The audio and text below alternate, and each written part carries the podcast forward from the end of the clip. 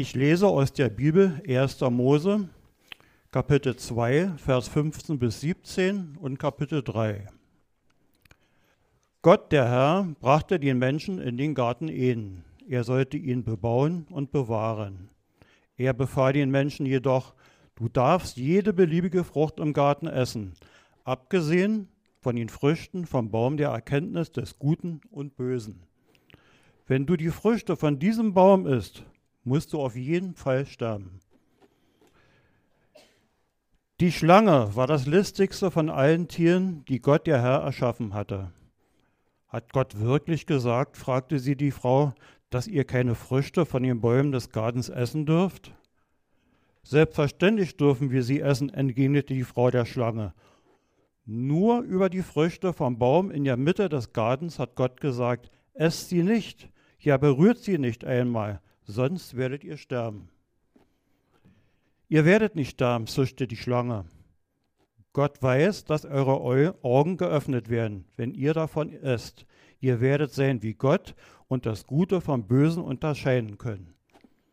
Die Frau sah, die Früchte waren so frisch, lecker und verlockend, und sie würden sie klug machen. Also nahm sie eine Frucht, biss hinein und gab auch ihrem Mann davon. Da aß auch er von der Frucht. In diesem Augenblick wurden den beiden die Augen geöffnet und sie bemerkten auf einmal, dass sie nackt waren. Deshalb flochten sie Feigenblätter zusammen und machten sich Lennenschurze. Als es im Abend kühl wurde, hörten sie Gott, den Herrn, im Garten umhergehen. Da versteckten sie, sie sich zwischen den Bäumen. Gott, der Herr, rief nach Adam, wo bist du? Dieser antwortete, als ich deine Schritte im Garten hörte, habe ich mich versteckt. Ich hatte Angst, weil ich nackt bin. Wer hat dir gesagt, dass du nackt bist? fragte Gott der Herr. Hast du etwa von den verbotenen Früchten gegessen? Die Frau, antwortete Adam, die du mir zur Seite gestellt hast, gab mir die Frucht. Und deshalb habe ich davon gegessen. Da fragte Gott der Herr die Frau, was hast du getan?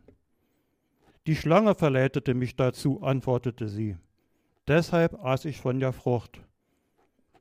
Da sprach Gott der Herr zu der Schlange, weil du das getan hast, sollst du unter, an, unter alle zahmen und wilden Tieren verflucht sein. Dein Leben lang sollst du auf dem Bauch kriechen und Staub fressen. Von nun an setze ich Feindschaft zwischen dir und der Frau und deinem Nachkommen und ihrem Nachkommen. Er wird dir den Kopf zertreten und du wirst ihn in die Ferse beißen. Dann sprach er zu der Frau, mit großer Mühe und unter Schmerzen wirst du Kinder zur Welt bringen. Du wirst dich nach deinem Manne sehen, doch er wird über dich herrschen. Und zu Adam sprach er, weil du auf deine Frau gehört und von der verbotenen Frucht gegessen hast, soll der Ackerboden deinetwegen verflucht sein. Dein ganzes Leben lang wirst du dich abmühen, um dich davon zu ernähren. Dorn und Disteln werden auf ihm wachsen, doch du musst dich vom Gewächs des Feldes ernähren. Dein ganzes Leben lang wirst du im Schweiße deines Angesichts arbeiten müssen, um dich zu ernähren, bis zu dem Tag, an dem du zum Erdboden zurückkehrst, von dem du genommen wurdest. Denn du bist aus Staub und wirst wieder zu Staub werden. Hallo, ich bin Tobias, für die, die mich nicht kennen. Äh, ich bin Pastor in Ausbildung, äh, hierbei lebt und ähm, nachdem Manuel so einen richtig schönen Text hatte letzte Woche, äh, darf ich leider äh, über einen nicht ganz so schönen Text sprechen, aber da steckt echt viel Cooles drin. Als ich mich vorbereitet habe, ich das gedacht. Ähm, und ich freue mich einfach mit euch zusammen heute da mal ein bisschen tiefer einzusteigen. Manuel hat ja letzte Woche so aufgezeigt, ähm, und ihr kennt vielleicht auch so ein bisschen die Schöpfungsgeschichte. Gott hat alles gemacht und alles war perfekt. Und es endet eigentlich, glaube ich, das Kapitel 2 mit dem Satz, Adam und Eva waren nackt, aber sie schämten sich nicht. Also es gab keine Scham, alles war perfekt, alles war super äh, und so war es. Und ich glaube, Manuel hat auch schon angekündigt, dass es, äh, wenn man sich jetzt unsere Welt anguckt, ähm, wird man wahrscheinlich schon vieles Tolle entdecken. Also ich weiß nicht, wer von euch im Urlaub unterwegs war, irgendwie in Bergen oder so. Äh, vielleicht im Skiurlaub. Ähm, meine Schwägerin ist im Moment im Skiurlaub und schickt jeden Tag irgendwelche Fotos. Und ich denke immer, ah, ich wäre auch gerne da. Äh, dann sieht man viel Schönes, aber ähm, man sieht auch viel Leid, viele Dinge, die nicht gut sind. Wenn wir in den Nachrichten gucken, es ist ständig irgendwelche Sachen, persönlich, Krankheiten und so weiter. Und ich glaube, keiner von uns würde wahrscheinlich am Ende unter, oder wenn er sagen würde, wie würde ich jetzt diese Welt beurteilen, würde wahrscheinlich sagen, es ist sehr gut, es ist perfekt, so wie es gerade alles läuft. Glaube ich nicht, also ich würde es auf jeden Fall nicht machen. Und ich bin in der Vorbereitung für diese Predigt auf ein Zitat gestoßen von Beatrice Webb. Ich weiß nicht, ob ihr sie kennt, wahrscheinlich nicht. Beatrice Webb ist schon äh, etwas länger tot. Und äh, sie war ähm, eine der Antriebskräfte von dem modernen Sozialwesen in äh, Großbritannien. Also sie war eine Frau, hat sich sehr dafür eingesetzt, dass vielen Leuten geholfen wird. Und sie hat dann auch, äh, war eine führende Persönlichkeit, London School of Economics gegründet mit ihrem Mann. Also war eine, eine wirkliche äh, Persönlichkeit. Und sie hat sich immer wieder dafür eingesetzt, dass es sozialer zugeht, dass wirklich allen geholfen wird. Und sie hat Tagebuch geführt und das über viele, viele Jahre. Und ähm, ihr Tagebuch ist erhalten geblieben. Und ich wollte euch mal kurz was daraus vorlesen, was sie schreibt. Also sie schreibt 1925 in ihrem Tagebuch. In meinem Tagebuch habe ich 1890 Folgendes aufgeschrieben.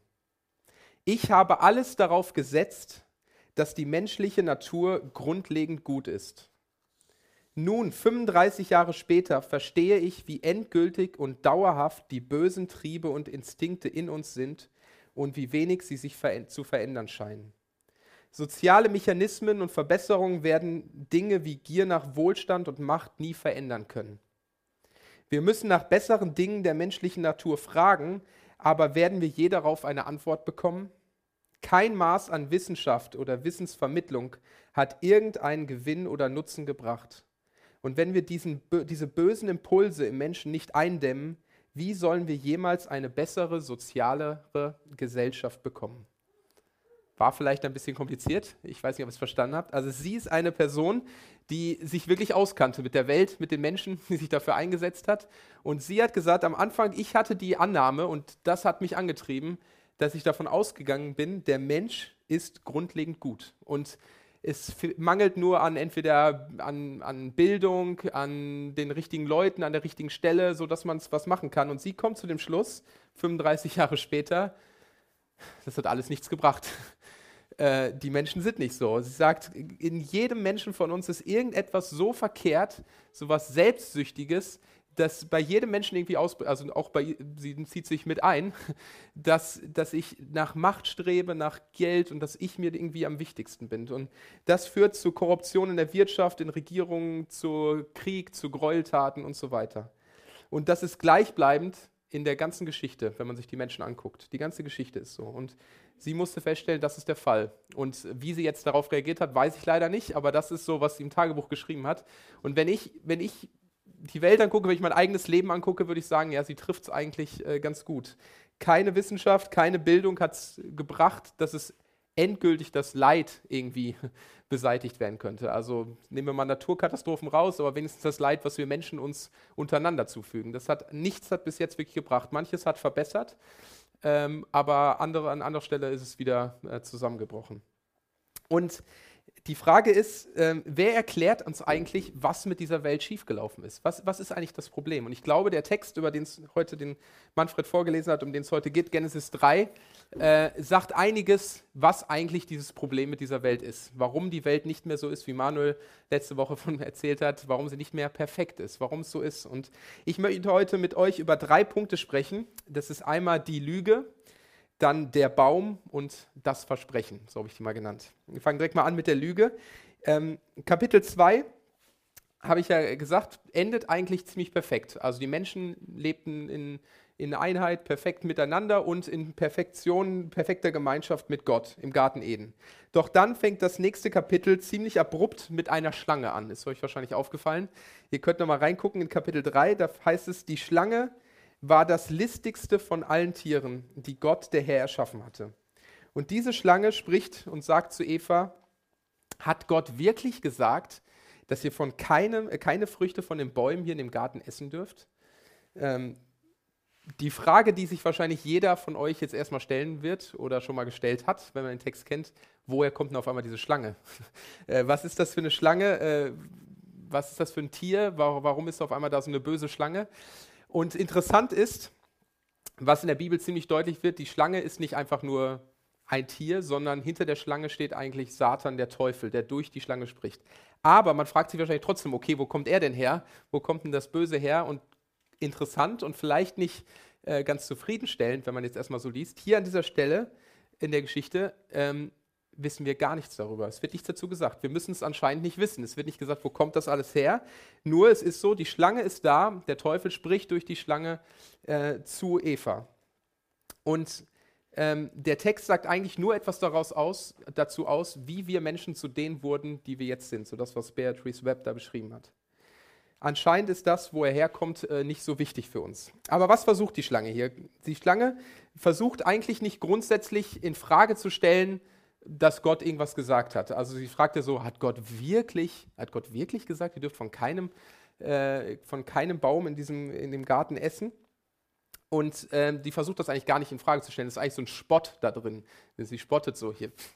Du, denkst du, hat Gott wirklich das gesagt? Wirklich? Äh, also kennt das vielleicht, so diesen Ausspruch. Ähm, und dazu passt auch, dass sie eigentlich das komplett falsch wiedergibt und überspitzt. Also, weil Gott hat ja gar nicht gesagt, ihr dürft von keinem Baum essen, sondern ihr dürft von dem einen Baum sollt ihr nicht essen. Von dem Baum der Erkenntnis von Guten und Bösen. Von den anderen dürft ihr alle essen und äh, dürft euch daran freuen. Aber die Schlange sagt, hat Gott wirklich gesagt, ihr von keinem Baum essen? Und äh, Maria, äh, Maria, Eva, äh, hatte ich äh, übrigens äh, auch in meinem Skript auch schon mal stehen und musste, ist Renate zum Glück noch aufgefallen. Ich mache es trotzdem nochmal. Ähm, aber Eva äh, sagt, nein, das stimmt nicht. Ähm, sie bleibt noch dabei. Gott hat nicht gesagt, wir dürfen keine Frucht essen. Er hat gesagt, du darfst jede beliebige Frucht im Garten essen. Ähm, selbstverständlich dürfen wir das. Esst nur nicht diese eine, ja, berührt sie nicht einmal, sonst werdet ihr sterben. Aber die Schlange gibt nicht auf, sie macht weiter und dann fängt sie an zu lügen und sagt, Quatsch, ihr werdet sterben. Vers 4 sagt sie, ihr werdet nicht sterben, zischte die Schlange oder sagte die Schlange. Gott weiß, dass eure Augen geöffnet werden, wenn ihr davon esst. Was die Schlange eigentlich sagt, ist, wenn ihr Gott gehorcht, er sagt zwar, ihr werdet sterben, aber wenn ihr Gott gehorcht, dann seid ihr eigentlich die Verlierer, weil Gott will euch eigentlich nur äh, nur klein halten. Gott weiß, wenn ihr davon esst, dann wird euer Horizont erweitert werden. Ihr seid viel mehr, als ihr jetzt seid. Und das will er nicht.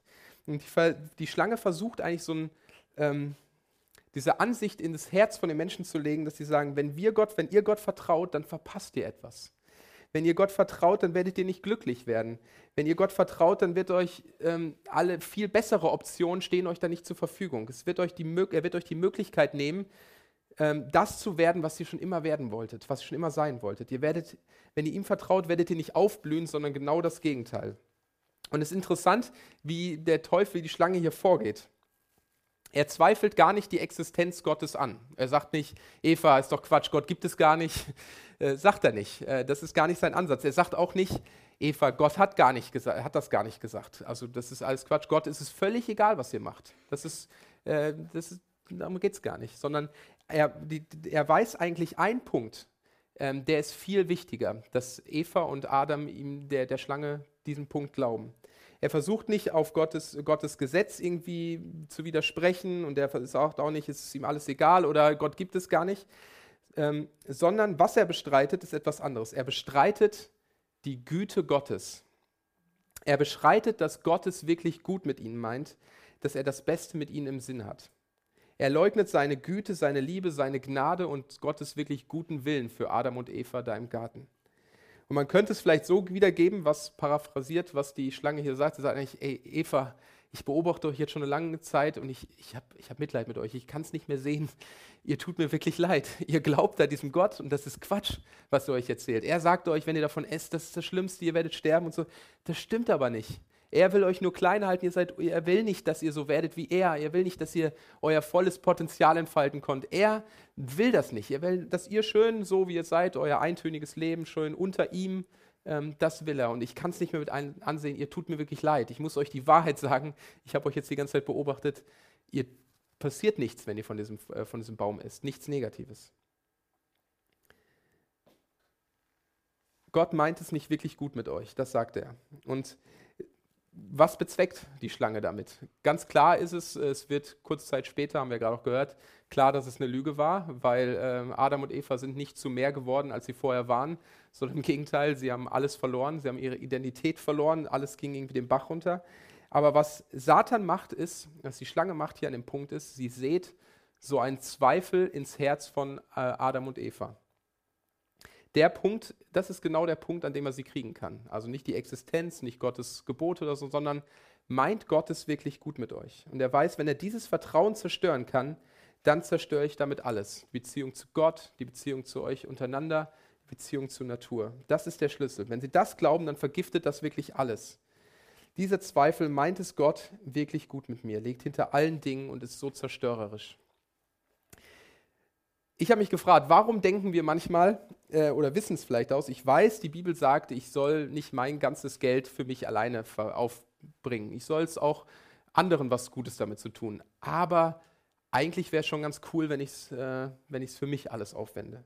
Ich weiß, ich sollte der einen Person da nichts nachtragen, was sie getan hat und nicht versuchen, mich an ihr zu rächen, aber diese Rache würde sich wirklich gut anfühlen. Ich weiß, äh, die Bibel sagt, ich sollte nicht mit der Person schlafen, mit der ich nicht verheiratet bin, aber trotzdem, das wäre doch echt cool, das wäre echt toll. Und wir sind an diesen Punkten versucht. Immer wieder kommt diese Frage in Versuchung, eigentlich würde ich es doch gern anders machen. Und wisst ihr, warum wir überhaupt versucht sind zu solchen Sachen? Es gibt ganz viele andere Sachen, das sind nur Beispiele. Wir sind, glaube ich, nur versucht, weil in unserem Herzen überhaupt schon der Zweifel drin ist, dass es wirklich Gott, dass es Gott wirklich gut mit uns meint. Unser Herz sagt uns immer wieder, und das kann ich von mir, äh, mir selbst ähm, sagen, wenn ich Gott vertraue an diesem Punkt, ich glaube, dann werde ich nicht wirklich glücklich werden. Ich kann nicht glauben, dass wenn ich ihm hier vertraue oder an dem anderen Punkt, das mich wirklich glücklich macht, dass Gott es wirklich gut mit mir meint dieses Vertrauen darin, dass es Gott mit uns gut meint, das wurde durch, den, durch die Schlange hier zerstört, ein für alle Mal. Und seitdem ist dieses Misstrauen in uns.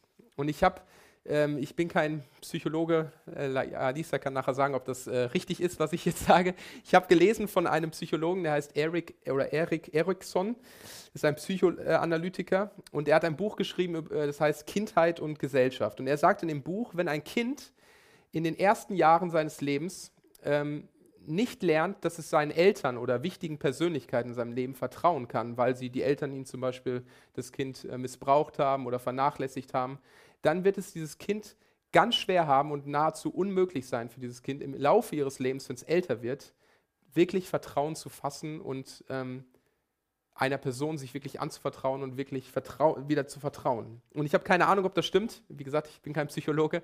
Aber das ist genau das, was, äh, was wir hier bei Adam und Eva sehen. Bei Adam und Eva ähm, zerbricht hier sowas. Die Menschheit, als sie noch ganz jung ist, verlernt, äh, kriegt diesen Zweifel, meint Gott es wirklich gut mit uns und seitdem ist er in uns drin.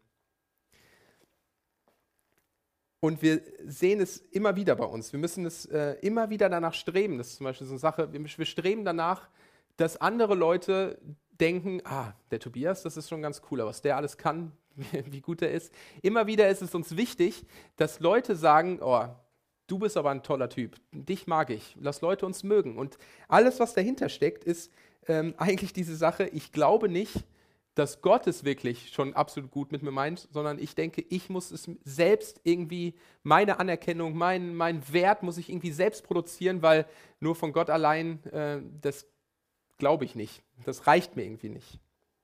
Du musst dich selbst um Liebe bemühen. Und wir sind manchmal völlig am Boden zerstört, wenn, wenn zum Beispiel eine Beziehung in die Brüche geht oder wir keinen Partner finden, äh, der uns liebt. Es ist dann an diesen Punkten, warum sind wir so zerstört an diesen Punkten? Und ich glaube, das ist genau das Gleiche.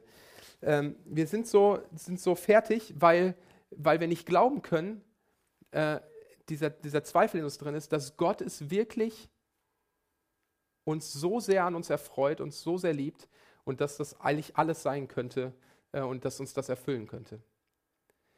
Wir haben dieses Misstrauen, dass Gott es wirklich gut mit uns meint. Und das äh, ist so ein Problem, was unter allem liegt und was alles andere be äh, beeinflusst. Das ist diese große Lüge, die die Schlange hier ähm, sagt. Aber es geht noch weiter in der Geschichte, denn dann kommt der Baum. Und ihr habt euch vielleicht auch gefragt, genauso wie mit der Schlange, was ist eigentlich das Schlimme hier an dem Baum? Warum ist es so schlimm, dass Adam und Eva nicht äh, dass sie von dem Baum essen? Und in Vers 6 heißt es dann, die Frau sagte, äh, sah, die Früchte waren so frisch, lecker und verlockend und sie würden sie klug machen. Also nahm sie die Frucht, biss hinein und gab auch ihrem Mann davon. Da aß auch er von der Frucht. Aber was ist das Problem? Sie haben ja nicht gemordet, sie haben nicht gestohlen. Wenn jetzt jemand sagt, okay, ich, ein paar Sachen kann ich äh, nachvollziehen, also wenn ich jetzt die Ehe breche, dann bringt das viel Leid und so weiter. Wenn ich jemanden ermorde und so weiter, das macht alles Sinn. Aber war eine Frucht von einem Baum essen, wo ist äh, Gott, wo ist, da, wo ist da die Logik dahinter? Ähm, waren es vielleicht äh, irgendwie ein magischer Baum, vergiftete Früchte? Was waren das überhaupt für Früchte? Über all das sagt der Text gar nichts. Ähm, und ich glaube auch, das ist entscheidend, dass Gott gar keine große Erklärung gibt, warum sie nicht von den Früchten essen sollen. Hätte er ihnen alle Folgen aufgezeigt, er sagt ja sogar, ihr werdet sterben, aber hätte er ihnen alle Folgen aufgezeigt, er hätte ihnen vielleicht wie ein, ein Video gezeigt äh, oder eine DVD, wo er gesagt guck mal, das passiert mit der Welt, wenn ihr das jetzt macht, das sind alle Folgen. Ähm, ich glaube, sie hätten es richtig spüren können, vielleicht oder leben können. Vielleicht hätten dann Adam und Eva gesagt, okay, es sind noch viele andere Früchte, äh, lassen wir den Baum doch einfach mal. Wenn sie, das, wenn sie Gott es aber so gezeigt hätte, dann wäre es nicht Gehorsam von Adam und Eva gewesen, sondern es wäre eine einfache Kosten-Nutzen-Analyse gewesen von, von Adam und Eva. Haben gesagt, okay, die Kosten sind eindeutig zu groß als den Nutzen, den ich vielleicht dadurch kriege. Ähm, Sie würden immer noch selbst entscheiden, ob es sinnvoll ist, von der Frucht zu essen oder nicht. Aufgrund der Kosten, die Sie hätten oder den Folgen, würden Sie sagen, okay, es ist nicht sinnvoll, da zu essen. Aber was Gott durch dieses Gebot eigentlich sagt, ist, meine geliebten Kinder, ich bin euer Gott, der euch das Leben geschenkt hat, der euch gemacht hat. Ähm, und diese Welt, in der ihr lebt, ist ein Geschenk von mir an euch. Ich schenke sie euch. Ich möchte, dass ihr euer Leben aber mit mir als euren Gott lebt und durch meine Kraft lebt. Ihr sollt unter meiner Herrschaft leben. Euer Leben ist ein Geschenk und deshalb nicht euer Besitz, mit dem ihr tun könnt und lassen sollt, was ihr wollt. Deshalb, weil ich euer Gott bin, esst nicht von diesem Baum. Es ist eure Entscheidung, eure Wahl. Entweder könnt ihr mich als Gott behandeln und das tun, was ich sage, ähm, oder ihr setzt euch an meine Stelle und tut, was ihr denkt, was für richtig ist. Ihr könnt so handeln, als ob euer Leben euch selbst gehört. Ihr könnt so leben, als ob die gesamte Welt euch allein gehört und als ob ihr mit ihr machen könnt, was ihr wollt. Ihr könnt mich als Gott behandeln oder an meine Stelle äh, euch selbst setzen. Und die Schlange wusste es ganz genau, dass das dieser Punkt ist. Und sie sagt in Vers 5, Gott weiß, dass eure Augen geöffnet werden, wenn ihr davon esst. Ihr werdet sein wie Gott und das Gute vom Bösen unterscheiden können. Und das ist, was äh, Adam und Eva machen. Sie wollen in dieser Hinsicht so sein wie Gott. Sie wollen das Gute vom Bösen unterscheiden. Sie wollen sich auf Gottes Platz setzen. Sie wollen selbst regieren, selbst herrschen, selbst über ihr Leben regieren. Und ähm, wenn wir in die Bibel schauen, dann sehen wir viele Regeln, viele Gebote. Vielleicht denkst du auch, die Bibel ist eigentlich nur so ein, Buch, so ein Buch äh, voller Regeln und Gebote und deswegen schreckt es dich eher ab. Ähm, und manches davon kann man vielleicht voll nachvollziehen. Äh, Gerade Dinge, die vielleicht auch mit unserem Grundgesetz übereinstimmen. Ja, äh, wir sollen niemanden töten, das macht Sinn. Andere Gebote, und das kenne ich auch von mir, äh, die kann ich nicht unbedingt vielleicht nachvollziehen und die finde ich auch eher schwieriger. Und äh, die verstehe ich nicht und die finde ich vielleicht sogar bescheuert. Aber all, hinter all diesen ganzen Regeln, die es auch gibt, steckt eigentlich die eine Aufforderung, die Gott uns sagt, ist, stellt euch nicht an meine Stelle, denn ihr seid nicht Gott. Befolge diese Gebote nicht wegen einer Kosten-Nutzen-Analyse, nicht, weil du verstehst, warum es Sinn macht, sondern weil ich Gott bin. Eigentlich alles, was in der Welt schiefläuft, das ist eine, eine Aussage von mir, aber ich glaube, das ist ein bisschen, was der Text sagt, ist, dass es darauf beruht, dass wir Gott misstrauen und selbst herrschen wollen und selbst sagen wollen, ähm, was wir denken, was gut ist. Das ist das Problem. Und bei Dingen wie Mord und so weiter macht es Sinn, dass es darum geht, Gottes Position einzunehmen, weil man jemand anderem das Leben nimmt. Aber denkt zum Beispiel an das Thema Angst. Ich, viele Leute sind zerfressen von Angst und Angst macht sie fertig von Ängsten. Und auch ich bekomme manchmal Angst. Ich habe vor ein paar Wochen im, äh, im Bett gelegen abends und konnte nicht einschlafen. Vielleicht kennt ihr solche Momente, ähm, weil ich Angst vor der Zukunft hatte, wo ich dachte, pff, wie wird alles werden? Wie wird es werden mit Emil? Werden wir ihn gut erziehen können? Äh, wird das alles gut werden? Und ich konnte einfach nicht schlafen. In anderen Momenten hatte ich schon mal die Frage, ähm, wo auf einmal dieser Gedanke auftauchte, oh, was ist, wenn Renate jetzt auf einmal stirbt? Was wird dann sein? Dann bin ich hier alleine mit und so weiter. Ich weiß nicht, ob ihr solche Ängste kennt. Und solche Ängste, äh, würde ich sagen, in all diesen ganzen Dingen ähm, ist es manchmal so, dass ich mir nicht sicher bin, ob Gott es richtig machen wird. Und deswegen habe ich Angst. Ich bin mir nicht sicher, wird Gott es mit meinem Leben wirklich gut machen? Ich zweifle daran, dass er es wirklich gut mit mir meint. Ich kann vielleicht sagen, okay, Gott meint es schon, ich bin Christ, ich glaube, dass Gott meint es gut mit dieser Welt. Aber meint Gott es wirklich gut in jedem Augenblick in meinem Leben? Meint er es wirklich gut mit mir? Und ich kenne es bei mir, dass ich daran zweifle und manchmal Angst habe ähm, und deswegen lieber selbst versuche, das Steuer in der Hand zu halten, weil ich denke, ich bin mir nicht 100% sicher. Das gebe ich vielleicht nicht immer so zu, aber das ist das Gefühl, was in mir ist und warum ich Angst kriege, dass Gott es wirklich gut mit mir meint. Denn ich weiß eigentlich, eigentlich Gott weiß ich schon, was eigentlich das Gute wäre. Ähm, und wenn du das nicht machst, ich weiß es nicht. Und das Gleiche ist es mit Vergebung. Warum ähm, vergebe ich einer Person vielleicht nicht, weil ich, weil ich denke, ich habe das Recht, böse auf sie zu sein, ihr, ihr sauer zu sein und zu sehen, dass sie irgendwann ihre Strafe oder was auch immer zu kriegt oder mich an ihr zu rächen. Aber wir haben das Recht nicht dazu, denn damit nehme ich wieder Gottes Platz ein.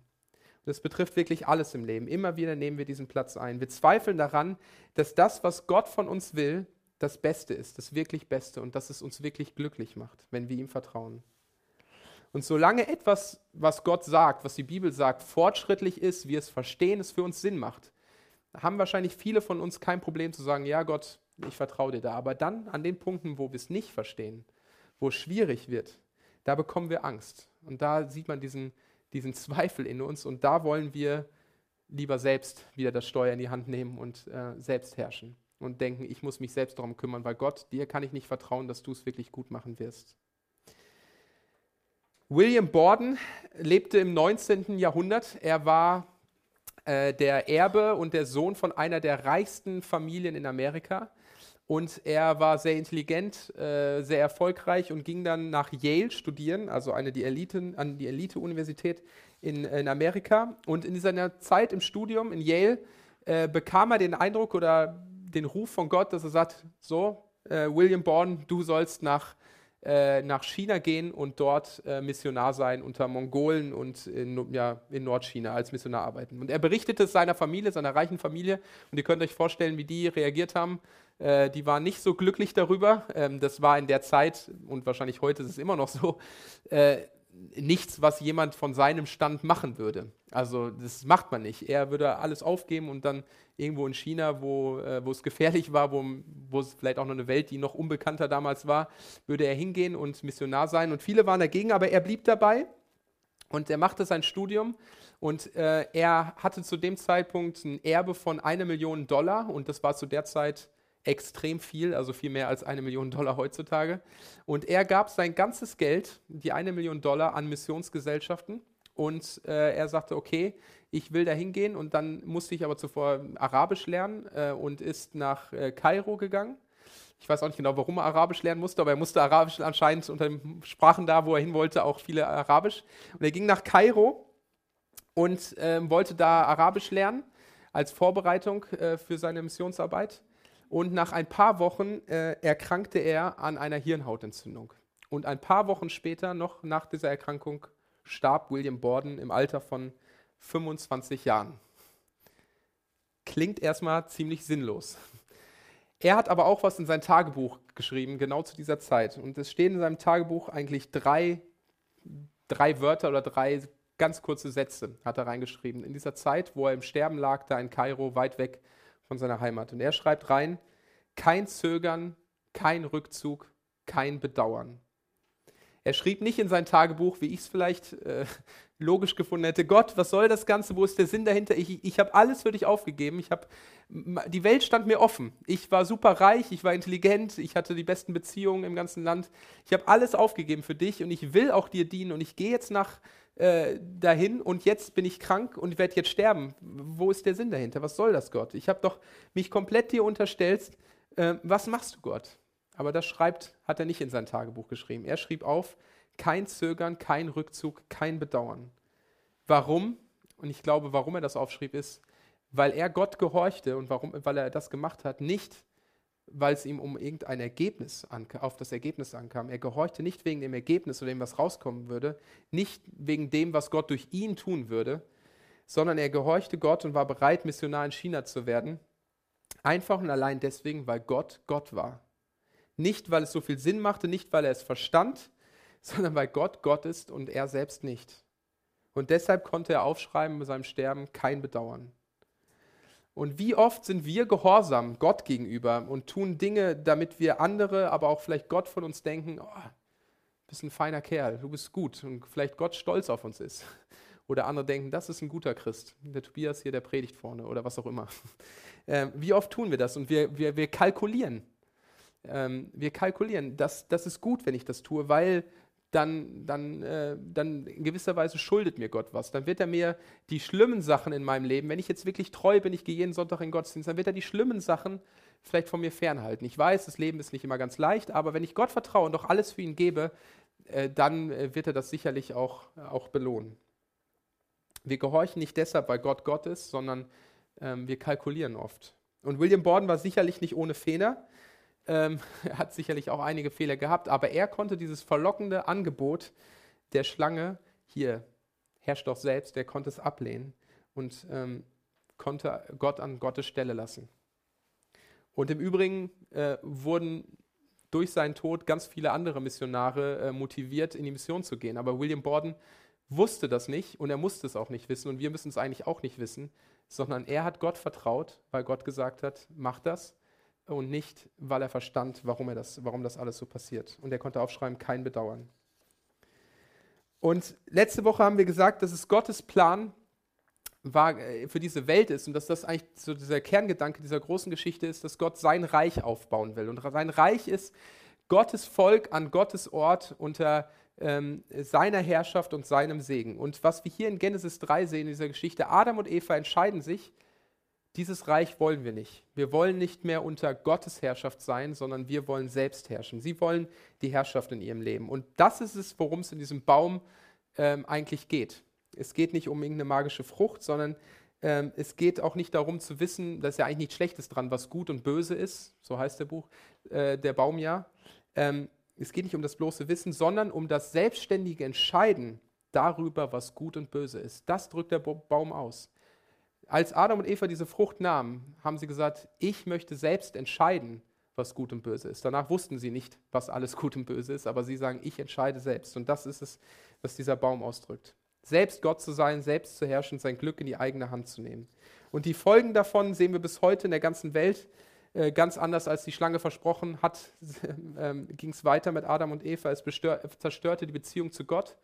Gott kommt nach dieser Situation zu ihnen und sucht sie und was machen sie? Sie verstecken sich ähm, und Gott will eigentlich mit ihnen spazieren gehen. Spazieren gehen ist für uns ähm, einfach nur laufen, aber das ist hebräische Wort, ja eigentlich bedeutet, spazieren gehen ist Freundschaft, wirklich tiefe Beziehung. Gott will diese Beziehung, aber durch diesen Herrschaftswechsel sozusagen können sie keine Beziehung mehr. Die Beziehung zu Gott ist, ist kaputt. Adam versteckt sich und die Beziehung zu anderen Menschen wird zerstört. Sie beide untereinander schämen sich. Sie beide, vorher waren sie nackt, äh, das war noch bei Manuel im Text, beide waren nackt und keiner schämte sich. Und auf einmal stellen sie fest, oh, wir sind nackt und müssen sich verstecken, machen sich äh, Kleidung und äh, wollen nicht, dass der andere sieht und äh, einen sieht. Und ähm, Gott fragt dann Adam, warum hast du von dieser Frucht gegessen und was macht Adam, was, man, was ihr wahrscheinlich auch gut kennt.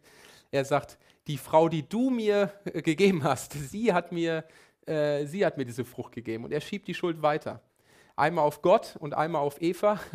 Und Eva macht das gleich mit auf die, äh, schiebt es auf die Schlange. Nun, in unseren Beziehungen heute ist es eigentlich ganz genau das Gleiche. Wir, wir verbauen ganz oft, verstecken uns. Wir wollen nicht sehen, äh, wollen nicht, dass andere Leute sehen, wie wir wirklich sind. Wir bauen Mauern auf, tragen Masken. Und wenn das nicht hilft und die Leute vielleicht doch mal sehen, dass wir nicht so toll sind, dann versuchen wir es schön auf andere zu schieben. Und das ist ein ganz natürlicher Reflex. Ich kenne es von mir. Sobald Kritik kommt, man schiebt es weiter. Äh, man kann es eigentlich nicht ertragen, dass man selbst so ist, wie man ist. Und das ist, das ist die Folgen. Es zerstört die Beziehung zueinander. Und dann als letztes, es zerstört die Beziehung der Menschen zur Umwelt und zu, zur Natur. Ich kann da jetzt nicht groß eingehen, aber Kinder kriegen ist kein Zuckerschlecken mehr. Arbeit äh, heißt Arbeit, weil sie Arbeit macht. Äh, sie, ist anstrengend, es ist nicht immer alles leicht. Ähm, und unser Leben besteht aus viel Mühsal, aus Krankheit, aus, aus Leiden. Ähm, und wenn man sich die Welt anschaut, dann kann man wirklich sagen, ich glaube, Beatrice Webb hatte recht. Ähm, die Welt ist nicht so toll und irgendwas ist in uns drin. Und wir haben mal ein Bild, das ist, glaube ich, äh, auch bei euch im Programmblatt. Das hat Sandra ganz cool gemalt. Ihr seht, die Schöpfung, alles war perfekt und äh, sozusagen der Rot, die rote Linie, so ging es bergab auf einmal mit der ganzen, äh, mit, der, mit der Menschheit durch den Sündenfall. Und wenn man, da sind ein paar Bilder aufgezeichnet, was danach noch passierte, könnt ihr ja gerne weiterlesen. Ähm, es zeigte sich, es ist nicht nur bei Adam und Eva der Fall nach, dieser, nach diesem Sündenfall, sondern es zieht sich durch die ganze Menschheit, Menschheit durch, sogar bei ihren Nachfahren. Aber was macht Gott jetzt mit diesem Problem? Ähm, was machen wir mit dieser Situation? Bleibt er einfach dabei stehen? Und ich möchte euch, das ist mein dritter Punkt, ähm, nochmal mit euch zusammen Vers 14 und 15 lesen. Könnt ihr mal mitlesen.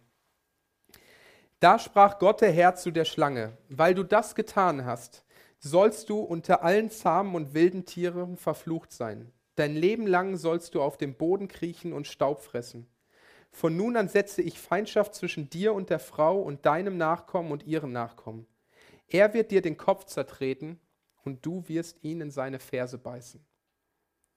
Was wir haben, ist keine Begründung äh, dafür, keine biologische Begründung, warum die Schlange nicht äh, auf zwei Beinen läuft, sondern auf dem Bauch kriecht. Darum geht es hier in erster Linie nicht. Sondern hier beschreibt Gott die Bestrafung der Schlange des Satans für den Teufel.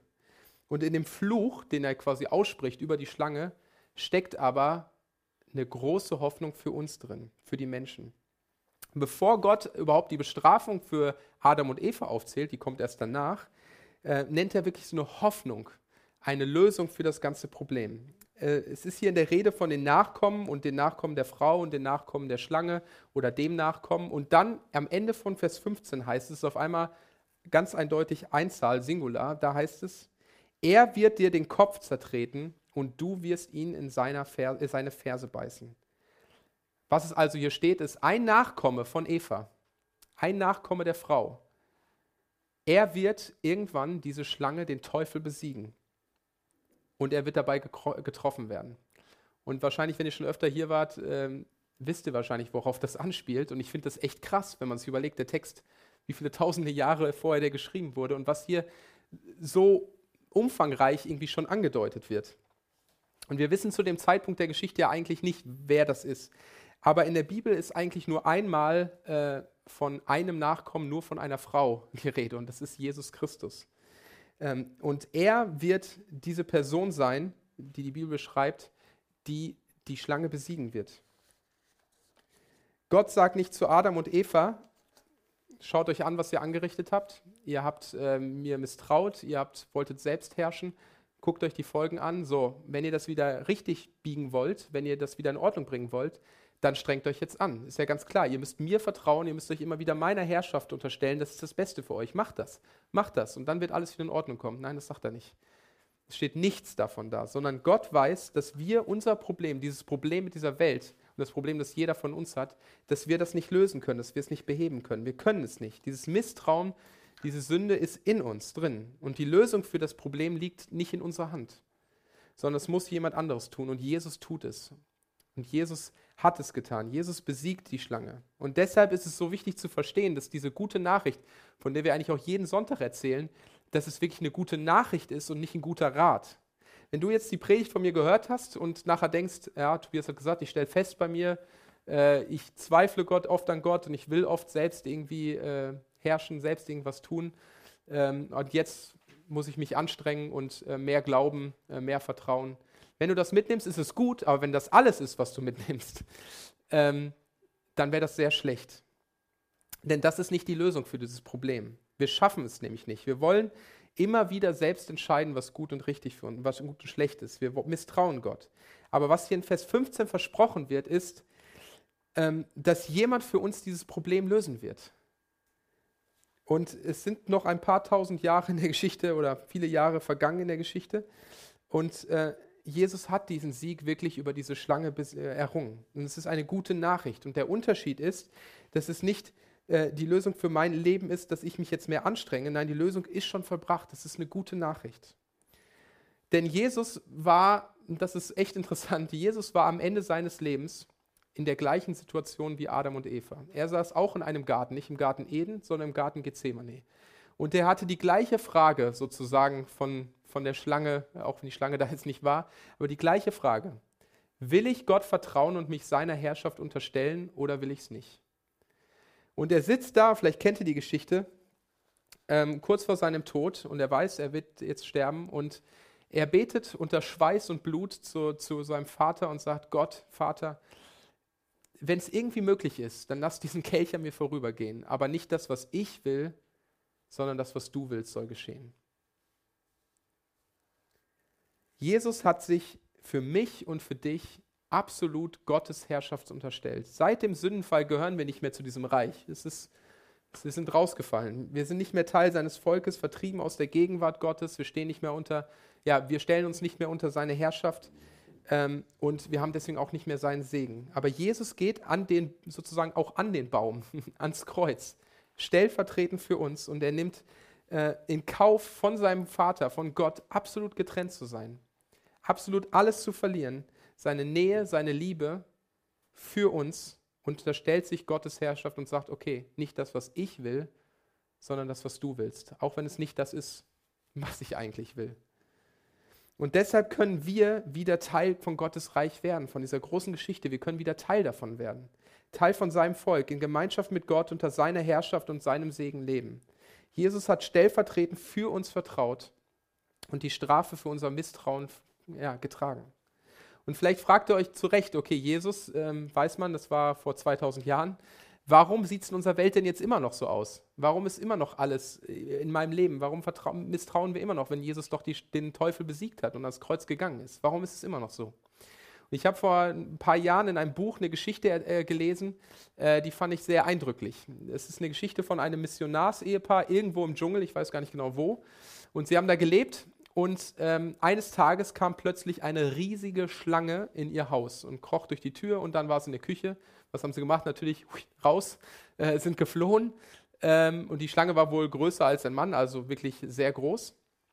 Ähm, und sie riefen einen Einheimischen und äh, haben gesagt, kannst du uns helfen mit dieser Schlange? Und ein Einheimischer kam mit einer Machete. Er ging in das Haus und pff, hat den Kopf von der Schlange abgeschlagen und dann kam er wieder raus.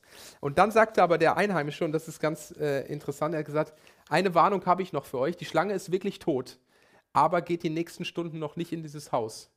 Denn das Nervensystem und der Blutkreislauf vom, von der Schlange sind so wahrscheinlich ähnlich wie beim Huhn, wenn man den Kopf abschlägt. Ich weiß nicht, ob ihr das schon mal gemacht habt. Ich ja.